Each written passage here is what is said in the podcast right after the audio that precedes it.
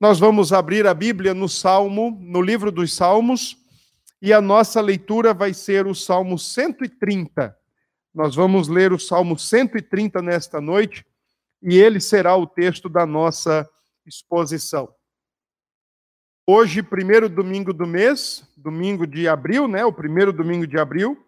Comumente, nós estaríamos hoje todos reunidos para celebrar a mesa da comunhão, a ceia do Senhor Jesus, aonde o corpo de Cristo estaria então participando do corpo e do sangue do Redentor. Estaríamos aqui reunidos para nos alimentar do Senhor da igreja, do pão que desceu do céu, daquele que derramou o seu sangue na cruz. Todavia, o contexto hoje não nos permite esta reunião.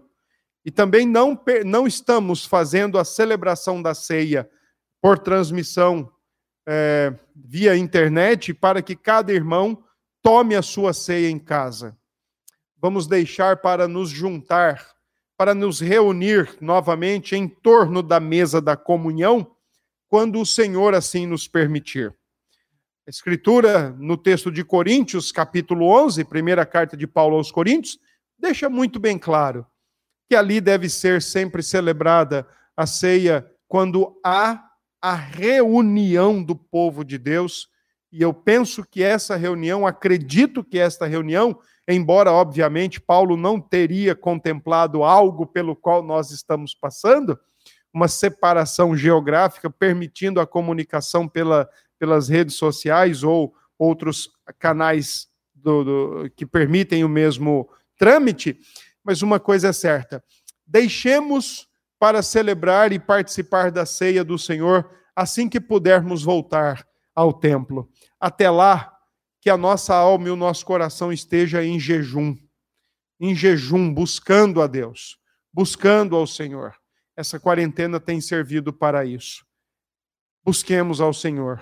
Continue, continuemos buscando, buscando ao Senhor da glória. Salmo 130, nós vamos fazer a leitura dele. Diz assim o salmo: Cântico de romagem. Das profundezas clamo a ti, Senhor. Escuta, Senhor, a minha voz. Estejam alertas os teus ouvidos às minhas súplicas. Se observares, Senhor, iniquidades, quem, Senhor, subsistirá? Contigo, porém, está o perdão, para que te temam. Aguardo o Senhor, a minha alma o aguarda. Eu espero na Sua palavra. A minha alma anseia pelo Senhor mais do que os guardas, pelo romper da manhã, mais do que os guardas, pelo romper da manhã. Espere Israel no Senhor, pois no Senhor há misericórdia, nele copiosa redenção. É ele quem redime a Israel de todas as suas iniquidades. Amém. Vamos orar? Senhor bondoso, graças queremos dar a Ti. Louvamos o Senhor e bendizemos o Senhor nesta noite. Obrigado por nos permitir, ainda que seja via transmissão, mas nós mesmo assim somos gratos, Pai, por podermos transmitir aqui a tua palavra, por poder expor a tua palavra ao coração do teu povo. Nós rogamos, Pai, que a tua boa mão continue sustentando a tua igreja, continue, Senhor, agraciando a tua igreja e que em nome de Jesus Cristo, o Senhor, o Senhor da história, o Senhor do universo, conduza todas as coisas como o Senhor tem feito e nos conduza, Pai, o quanto antes para fora desse momento tão crítico pelo qual nós estamos passando. Essa é a oração que fazemos. Todavia, Senhor, nós oramos para que seja feito segundo a tua vontade. Ensina tua palavra, viva e eficaz, cortante, penetrante, palavra esta que santifica o coração e santifica a alma. Assim oramos em nome de Cristo Jesus. Agradecidos fazemos. Amém. Meus irmãos, todos nós já estamos bem habituados com a data do dia 31 de outubro de 1517. Esta é a data que ficou anteriores a essa data já vinham acontecendo. Século 13, 14, já tinham ali pessoas expondo a sua insatisfação, expondo a sua inquietação frente a todo um sistema. Mas foi a partir de 31 de outubro de 1517 que Lutero, quando expôs as suas conhecidas 95 teses na porta da capela de Wittenberg, para convidar, convocar a igreja a, para um debate. Debate esse que visava trazer a igreja novamente para a fé e práticas da Bíblia Sagrada. A, igreja se encontrava distante, aliás, diametralmente distante e, além disso, oposta às Sagradas Escrituras. Lutero, no intento de chamar a igreja a uma reflexão e a um debate, ele então fixa as suas teses. Curiosamente, as suas teses, praticamente nenhuma delas lida com aquele assunto, exatamente com outras questões, com arrependimento, com salvação. Curiosamente, há quem diga que Lutero, quando escreve as suas teses, acreditava que o Papa estaria ao seu lado quando lessem as teses e começassem a debater. Lê do engano. Eu gostaria de trazer para os irmãos, nesta noite, as três primeiras teses daquelas 95 que Lutero fixou, chamando a igreja para um debate, porque essas três teses têm muito a ver com o Salmo 130 e tem muito a ver com a nossa vida cristã em meio a essa quarentena. A primeira tese diz assim: ao dizer fazei penitência, e essa é uma palavra muito comum para a época de Lutero, no que diz respeito a arrependimento. Então, a primeira tese diz: ao, ao dizer fazei penitência, o nosso Senhor e Mestre Jesus Cristo quis que toda a vida dos fiéis fosse de arrependimento. A segunda tese esta penitência ou este arrependimento não pode ser entendido como penitência sacramental, como algo baseado em confissão auricular, satisfação celebrada pelo ministério dos sacerdotes. Não era isso que o Senhor Jesus ensinava quando, diria, quando disse nas Escrituras Sagradas que o povo deve viver em constante arrependimento que os crentes devem viver em contínuo arrependimento. E a terceira tese de Lutero diz o seguinte: no entanto, ela não se refere apenas a uma penitência interior. E aqui Lutero estava dizendo o seguinte: olha, não é apenas o cultivo de tristeza no coração pelo pecado, mas sim, ele continua, a penitência interior seria nula se externamente não produzisse toda sorte de mortificação da carne. Lutero, então, na terceira tese, está dizendo: não é apenas o cultivo de uma vida que lamenta e que chora pelos seus pecados apenas internamente, no coração, mas tem a ver também com a forma como se mostra e se torna explícita no nosso dia a dia através de uma vida de santificação. Então, essas são as três primeiras teses de Lutero. Vivam em contínuo arrependimento, entendam que arrependimento não é promovido por nenhuma força da igreja ou nenhuma atuação da igreja, mas é algo que vem do coração regenerado, e entendam que a penitência ou o arrependimento que se dá lá dentro no coração deve se mostrar no exterior, através de uma vida de santidade. Agora, por que trazer as teses, ou as três primeiras teses de Lutero, para um sermão baseado no Salmo 130?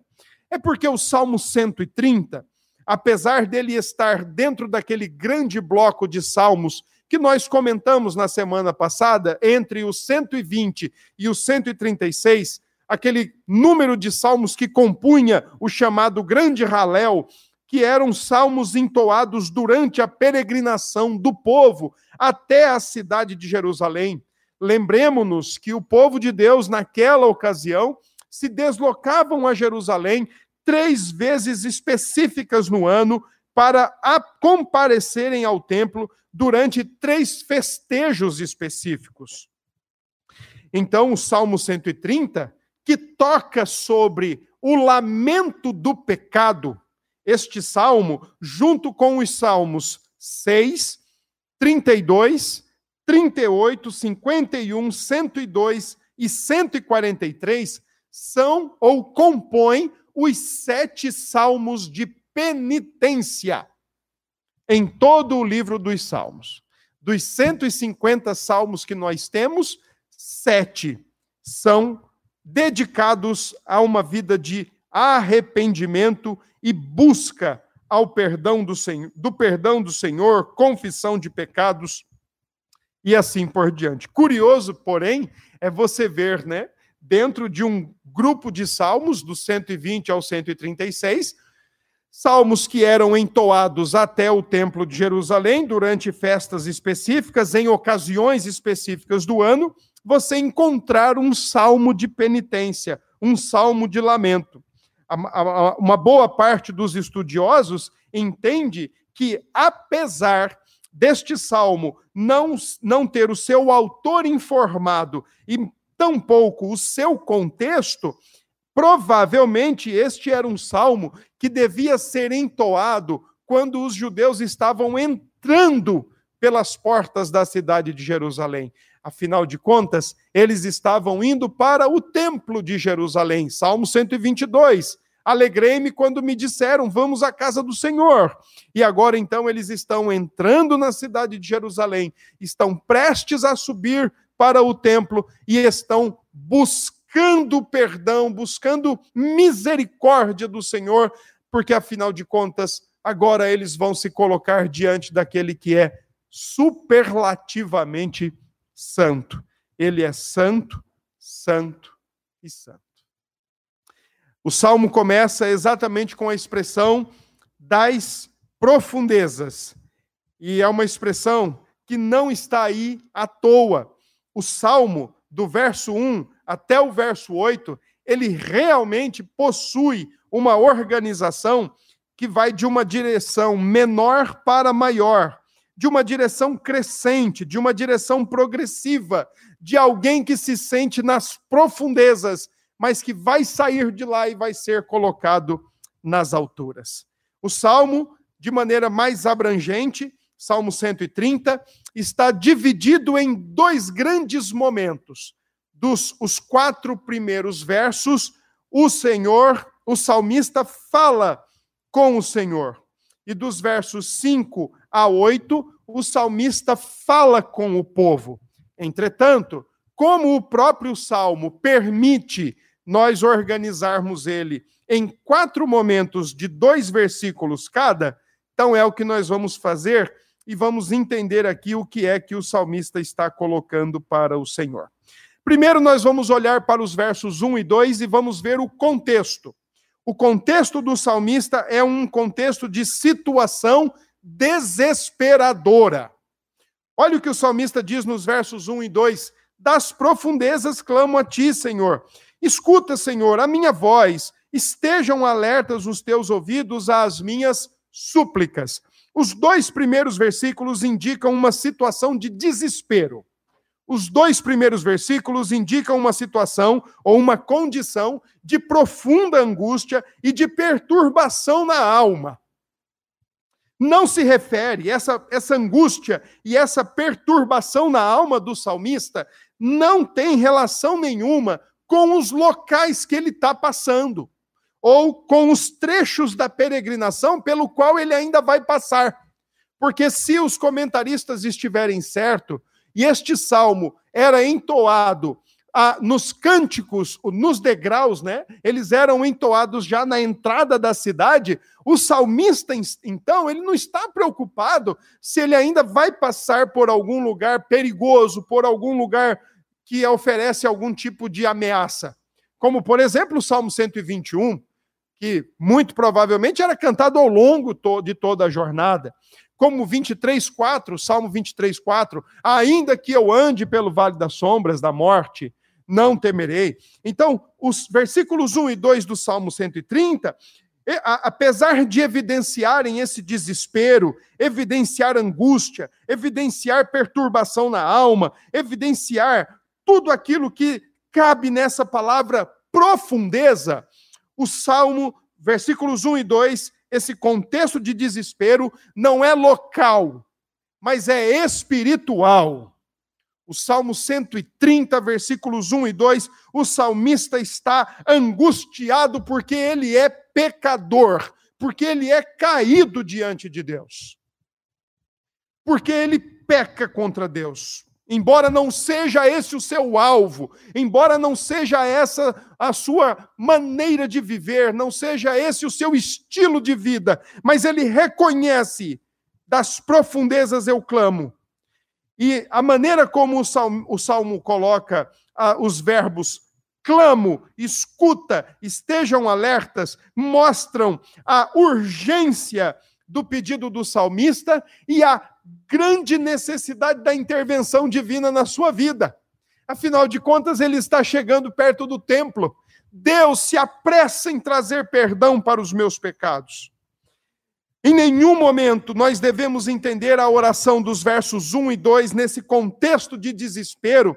Nós não podemos entender esse, essas orações como algo baseado em merecimento, mas sim olhar para a urgência, olhar para a necessidade da intervenção divina e olhar para um salmista que reconhece diante de Deus os seus pecados, que reconhece diante de Deus as suas fragilidades, que reconhece diante de Deus o seu coração caído. Versos 3 e 4, esse mesmo salmista que está angustiado, esse mesmo salmista que está perturbado, também é um salmista que se mostra confiante. Confiante porque ele já tem experimentado a graça bondosa de Deus e o perdão de Deus. Se porventura você aí que, que está nos acompanhando pensava ou pensa que perdão de pecados é coisa apenas do Novo Testamento, nós vamos poder mostrar para você agora que não. Porque os versos 3 e 4 dão ênfase demasiada à confiança do salmista. O salmista confia que Deus é perdoador. Primeiro, nós temos um contexto, uma situação desesperadora. Ele olha para ele e vê que é pecador. Em seguida, nós temos uma situação de confiança. O mesmo salmista que está angustiado pelo seu pecado, agora ele olha para fora e confia em Deus. Confia que Deus é o perdoador. E no verso 3 apresenta uma pergunta retórica, dizendo mais ou menos o seguinte: Se observares, Senhor, iniquidades, quem, Senhor, subsistirá? Aqui o salmista está mais ou menos dizendo assim: Senhor, se o Senhor anotasse os nossos pecados num caderninho e depois viesse nos cobrar, quem é que poderia escapar do seu julgamento? Quem é que poderia escapar da sua verificação? Quem é que poderia escapar do seu da sua emissão de juízo, da sua palavra final, da sua palavra de condenação? Quem é que escaparia? E essa pergunta retórica leva exatamente à confiança do verso 4, quando o salmista diz: Contigo, porém, está o perdão para que te temam. Contigo, porém, está o perdão para que te temam. Curiosamente, ou diria melhor ainda, intencionalmente, o versículo 3 traz o nome pactual de Deus. E por que é que Deus perdoa o seu povo? Por que é que Deus renova sua misericórdia sobre o seu povo todos os dias? Por que é que Deus não se cansa de perdoar o seu povo toda vez que o mesmo povo se ajoelha, se quebranta diante dele e pede-lhe perdão? Porque ele é um Deus pactual, ele é um Deus que perdoa o seu povo, ele é o Deus que vai fazer questão de perdoar o seu povo, afinal de contas, ele quis esse povo para si. E ele nos perdoa o tempo todo, não lança em rosto. E olha, irmãos, quando a Escritura diz que Deus lança no mar do esquecimento todas as nossas iniquidades. Por favor, meus irmãos, não acreditem que Deus sofre de amnésia. E nem acreditem que Deus tem problema de memória, ou que Deus tem problemas eh, de memória mesmo físicos, né? Nem que ele tenha amnésia, nem que ele possa esquecer alguma coisa com o passar do tempo. Como sempre é dito, as, as, pessoas dizem que depois dos 30, depois dos 40, a memória costuma dar uma falhada, e é verdade, mas não entendam e não acreditem que isso se passa com o nosso Deus. Deus não tem doença degenerativa em sua mente, Deus não sofre de amnésia, e de eternidade a eternidade Ele é Deus, e Ele é onisciente, Ele sabe tudo quanto nós fizemos para com Ele. Ele sabe tudo quanto o seu povo faz para com ele. Ele sabe das nossas murmurações, ele sabe das nossas reclamações, sabe dos nossos esbravejamentos, sabe da nossa incredulidade, sabe da nossa ansiedade, sabe da maneira como nós temos nos comportado exatamente nesse momento de quarentena, porque talvez estejamos nos sentidos tolhidos da nossa liberdade, tenhamos nos, temos nos sentidos presos dentro de casa, temos sentido medo, aflição, se vamos voltar a ter o nosso emprego ou se vamos perder o nosso emprego. Como é que vai ser o nosso ano letivo? Como é que vai ser o nosso ano na universidade? E aí Deus conhece se nós temos como nós temos tratado com isso ao longo desses dias. Se nós temos murmurado, se nós temos reclamado, se nós temos mostrado a nossa insatisfação do coração, o Senhor sabe. E ele não esquece. Por ser o nosso Deus, ele assume o prejuízo, porque perdoar é isso. O Senhor assume todo o prejuízo que nós fazemos contra ele. Ele não lança do mar do esquecimento, ele prefere não lançar em rosto. E ele prefere não lembrar, e ele prefere não trazer à tona para tratar com o seu povo, o seu povo pactual. Porque o seu povo pactual ele já tratou na cruz do Calvário. Verso 4, então, o salmista, quando diz: Contigo, porém, está o perdão para que te temam. Todos nós não deveríamos tratar o perdão de Deus de maneira leviana. Todos nós não deveríamos tratar o perdão de Deus de maneira baixa, de maneira vulgar, de maneira que pensamos ou, ou reflitamos assim: não, depois Deus perdoa.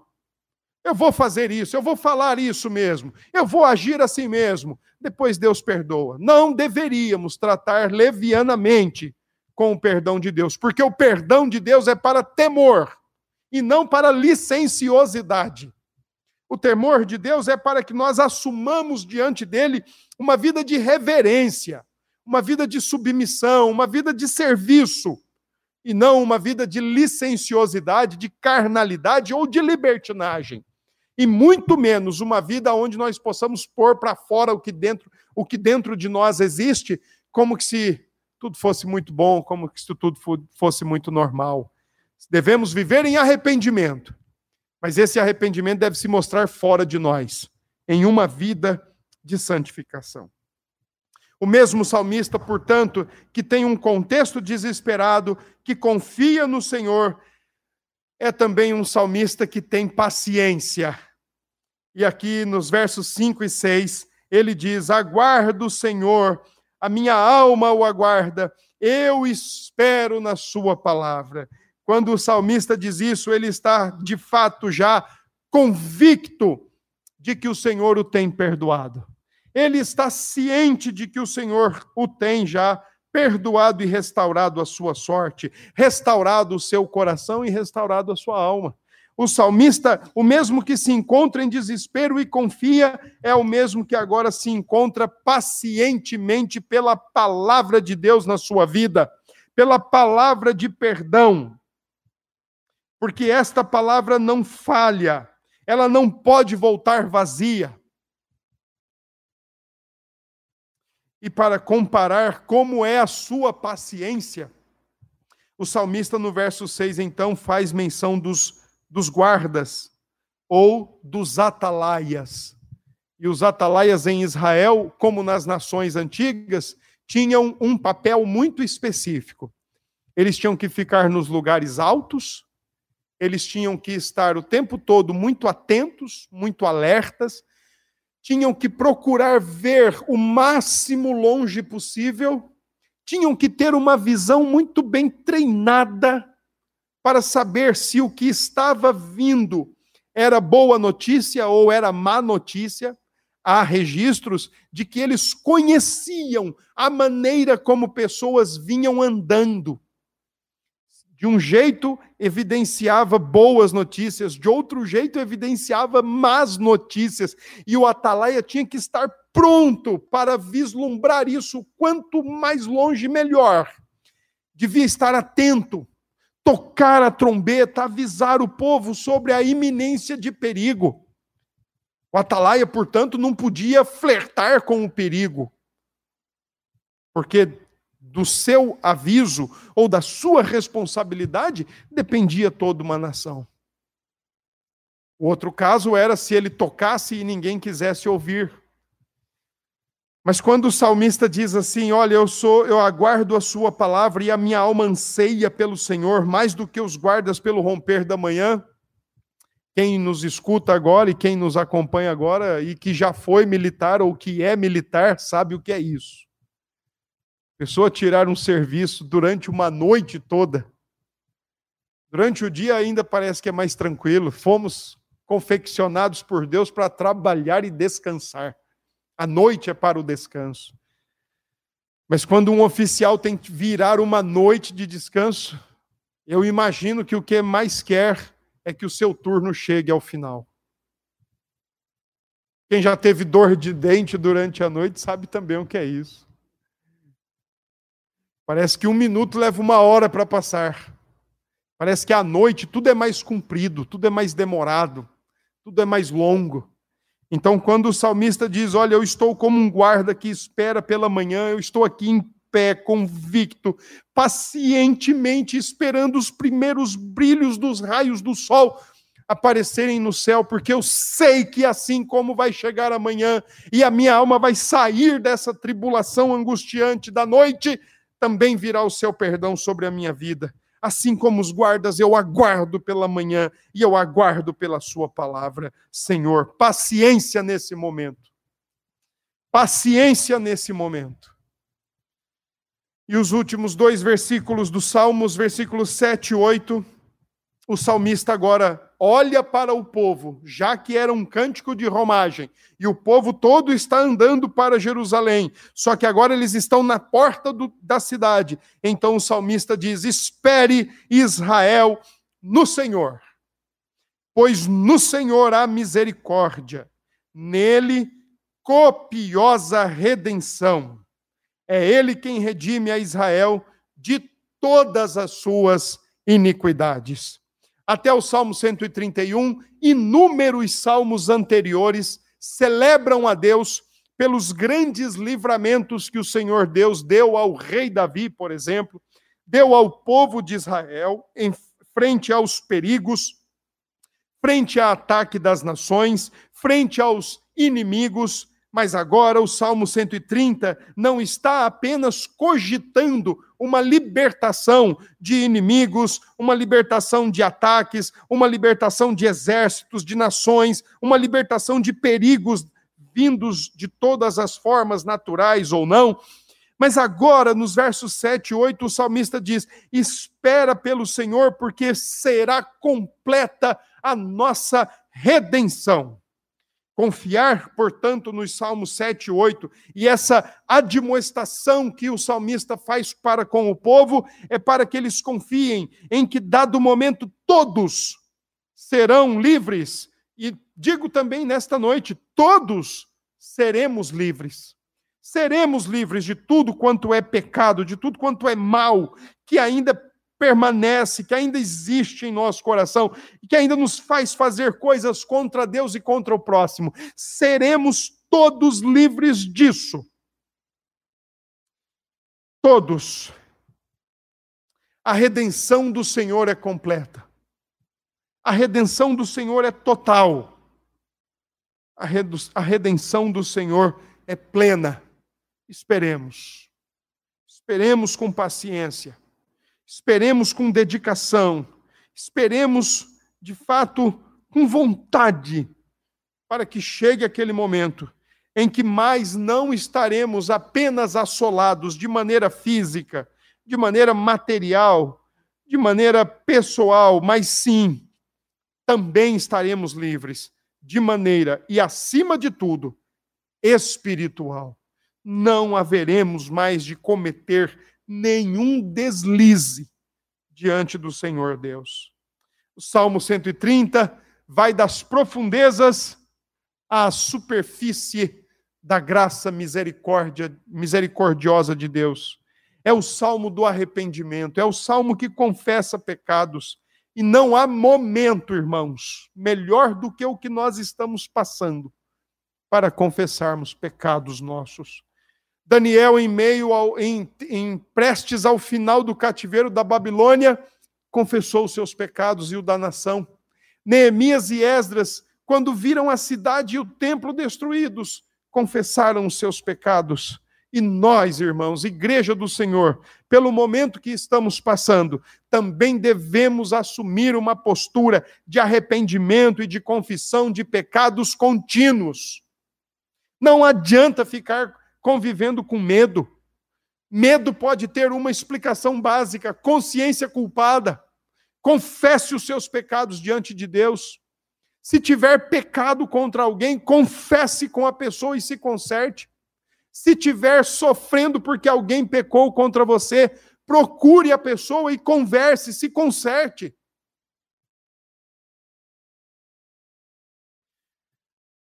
Essa quarentena não vai durar para sempre. Disso eu não tenho nem dúvida. Porque se ela durasse para sempre, perderia o sentido dela ser o que ela é nas mãos de Deus. Perderia o sentido de ela ser o que é nas mãos de Deus e para o seu povo e para o povo de Deus. Tenho ouvido pessoas com medo de morrer. Tenho ouvido pessoas com medos generalizados. Confessemos diante do Senhor com Ele está o perdão e a misericórdia. Confessemos diante dele. Confessemos a nossa maneira desconfiada de agir, a nossa maneira incrédula de viver. Confessemos a nossa maneira egoísta de viver, de achar que tudo deve ser em torno do nosso bem, em torno da nossa boa vida. Confessemos essa maneira desorientada de viver estamos cada vez mais nos orientando para nós, quando a igreja e o povo de Deus devem se orientar para a glória dele. Confessemos. Como é que este salmo, então, pode nos trazer à memória boas, boas lições, bons princípios da palavra de Deus? Como é que este salmo 130 pode nos ajudar? Primeiro, irmãos, é, mantenhamos o nosso código de valores alicerçado nas Sagradas Escrituras. O nosso grande e verdadeiro problema, irmãos, chama-se pecado. Nosso problema não se chama política do país, o nosso problema não se chama vírus, o nosso problema não se chama contágio, o nosso problema verdadeiro, pautado nas Escrituras, se chama pecado.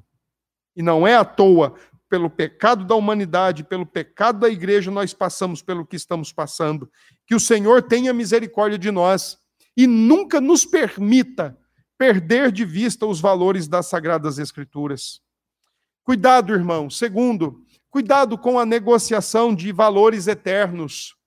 Pecado atrapalha a comunhão com Deus, pecado atrapalha a comunhão com o próximo, nós temos pecado e nós cometemos pecado. Isso é o que diz 1 João, capítulo 1, versos 6 e 8. Não negociem isso.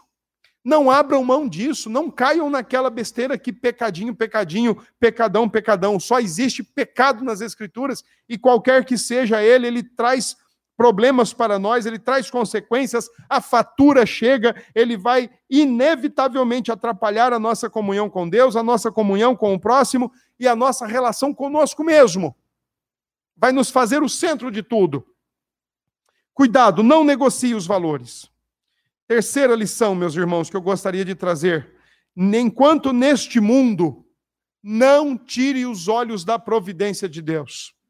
Na última sexta-feira passada, falando sobre esse assunto, baseado no catecismo de Heidelberg, Zacarias Ursinos disse que, na pergunta 26, disse que a vida e a morte, a saúde e a doença, a comida, a bebida e as vestes, inclusive, tudo vem da mão de Deus. Tudo. Então não tiremos os olhos da providência de Deus, irmãos. Eu confesso aos irmãos que o meu coração, vez por outra, quer ficar olhando para aqui para baixo. Quero olhar para os conchavos, quero olhar para os tiroteios, quero olhar para as bandeiras. Mas, meus amados irmãos, o Salmo 130 nos diz que das profundezas, se a gente olhar para os lados, vai piorar. Das profundezas é melhor a gente olhar para cima, é melhor a gente olhar para o alto. É melhor a gente olhar para a mão da providência, ainda que não faça sentido, e especialmente se não está nos agradando, continue olhando para a mão da providência de Deus. Continuemos olhando para a providência de Deus. Quarta lição, meus irmãos, do Salmo 130. Mesmo, e eu quero que você preste bem atenção nisso. Mesmo em momentos extremamente conturbados e perigosos, nós podemos viver em paz com Deus. O profeta Abacuque, quando avisado por Deus que a Babilônia estaria vindo para disciplina ao povo de Deus, Abacuque entra em crise, entra em conflito, ele diz: Senhor, o Senhor é puro de olhos, o Senhor não pode ver o mal. Como é que o Senhor vai usar um povo muito mais mal do que nós? E dada a resposta do Senhor, Abacuque compreende então que os seus dilemas são errados, são pecaminosos, inclusive, e chega à conclusão de que o justo vive por fé. E no final daquele livro, no final das profecias de Abacuque, ele traz algumas situações também hipotéticas, dizendo que ainda que a figueira não floresça, ainda que a vide não dê o seu fruto, ainda que os montes se transtornem e se joguem ao mar, ainda que uma série de coisas conturbadas e perigosas aconteçam, Abacuque diz que ele vai se alegrar em Deus e vai louvar a Deus, e vai viver em paz com Deus. Paz com Deus, irmãos, isso não tem dinheiro que pague. Isso não tem partido que nos dê. Isso não tem ninguém para nos dar. Somente Jesus Cristo. A palavra de Deus diz que Jesus nos dá a paz que ele dá e não a que o mundo dá. Então, em meio a tudo que nós estamos passando, notícias cada vez mais desencontradas e quando encontradas, ainda não tão animadoras, diante dos medos e preocupações que nós temos alimentado no nosso coração, uma coisa é certa: nós podemos ter paz com Deus. Não tire os olhos da providência e não negocie os valores da palavra de Deus. Eu quero ainda, por fim, através do Salmo 130, olhar para Jesus Cristo. Primeiro, eu quero lembrar você que não importa o que você tem pensado, não importa o que você tem falado, não importa a maneira como você tem agido. O que importa é você, hoje, agora, nesse exato momento, ajudado pelo Espírito de Deus, amparado pela Escritura, se arrependa dos seus pecados assuma uma nova postura de vida. Porque Paulo aos Colossenses diz que Jesus morreu e pagou por todos os nossos pecados. Ele já conquistou perdão de Deus para nós, para mim e para você. Com ele está o perdão. Em Cristo Jesus, busque perdão de Deus para a sua vida e viva em paz, mesmo que o contexto seja perturbador, perigoso, angustiante, mas viva em paz com Deus. Em Cristo há perdão. Segundo, olhe para todo esse cenário e entenda que aquilo que Paulo diz aos filipenses, que aquele que começou a boa obra em nós, ele vai concluí-la até o dia da vinda de Cristo Jesus. Cristo está nos preparando para ele. Cristo está nos limpando para ele.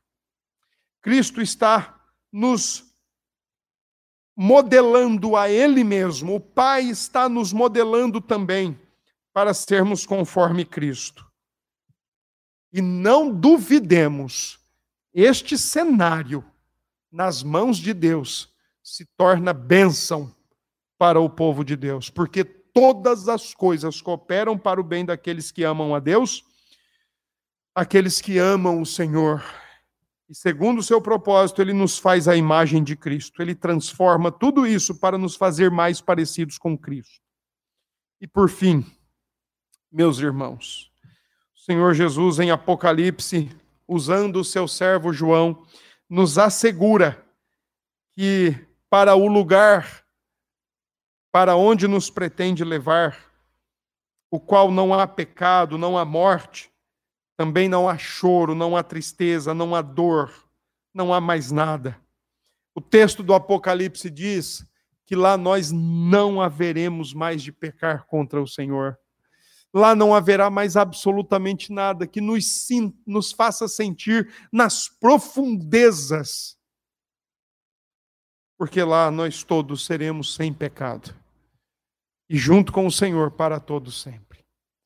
Que Deus em Cristo nos abençoe e nos ajude a seguir como temos seguido, e que a boa mão da providência nos conduza o tempo todo para a glória dele em Cristo Jesus.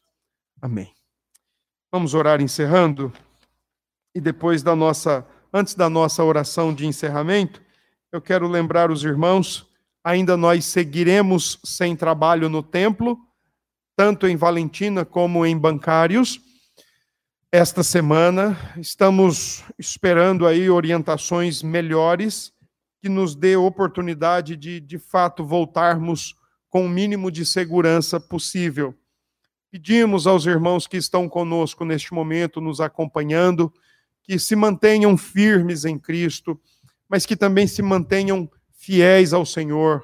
A igreja tem vários compromissos, tanto aqui Filadélfia como bancários, e nós precisamos, irmãos, que os irmãos se mantenham fiéis e, e cúmplices com a sua igreja. Ajudem-nos, pois precisamos. Seguiremos a partir de amanhã à noite às sete e meia, às dezenove e trinta. Seguiremos com as nossas transmissões, com os nossos devocionais.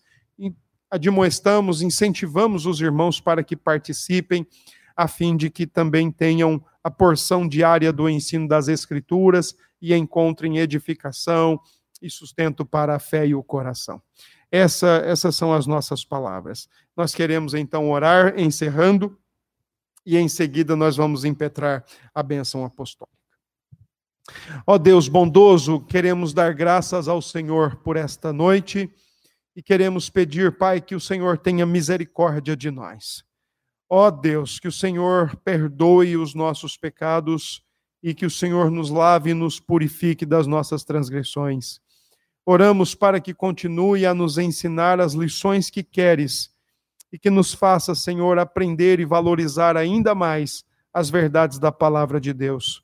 Fortaleça, Senhor, o nosso coração, fortaleça a nossa alma e nos dê, Senhor, cada dia mais da tua graça. Nos dê, ó Deus, uma semana segundo a tua boa vontade, nos livre de sermos maus aos teus olhos e permita, Senhor, que todo esse quadro, esse cenário mundial tenha fim o quanto antes. E, Senhor, que possamos novamente, como teu povo, estar juntos no mesmo lugar para o louvor e para a glória de Cristo Jesus. Essa é a oração que nós fazemos e assim oramos em nome do Senhor da Igreja, Jesus Cristo.